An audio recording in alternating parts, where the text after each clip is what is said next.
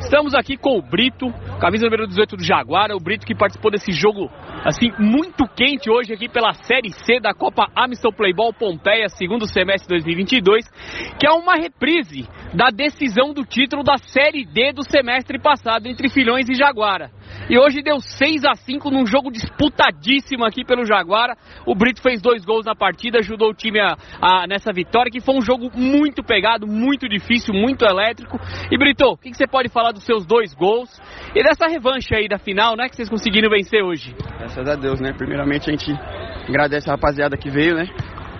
Sol do caramba, uma lua não é fácil jogar, mas mano, a gente já sabia que ia ser um jogo muito bom reprise da final, foi um jogão também, tanto que foi definido no último, último segundo do jogo.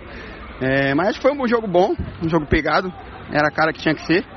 E graças a Deus a gente entrou bem, conseguimos virar o jogo e fui feliz de fazer dois gols lá. E vamos seguir firme para a gente buscar essa final e trazer esse caneco que é o que o Jaguara mais quer e é o nosso objetivo. Valeu, obrigado!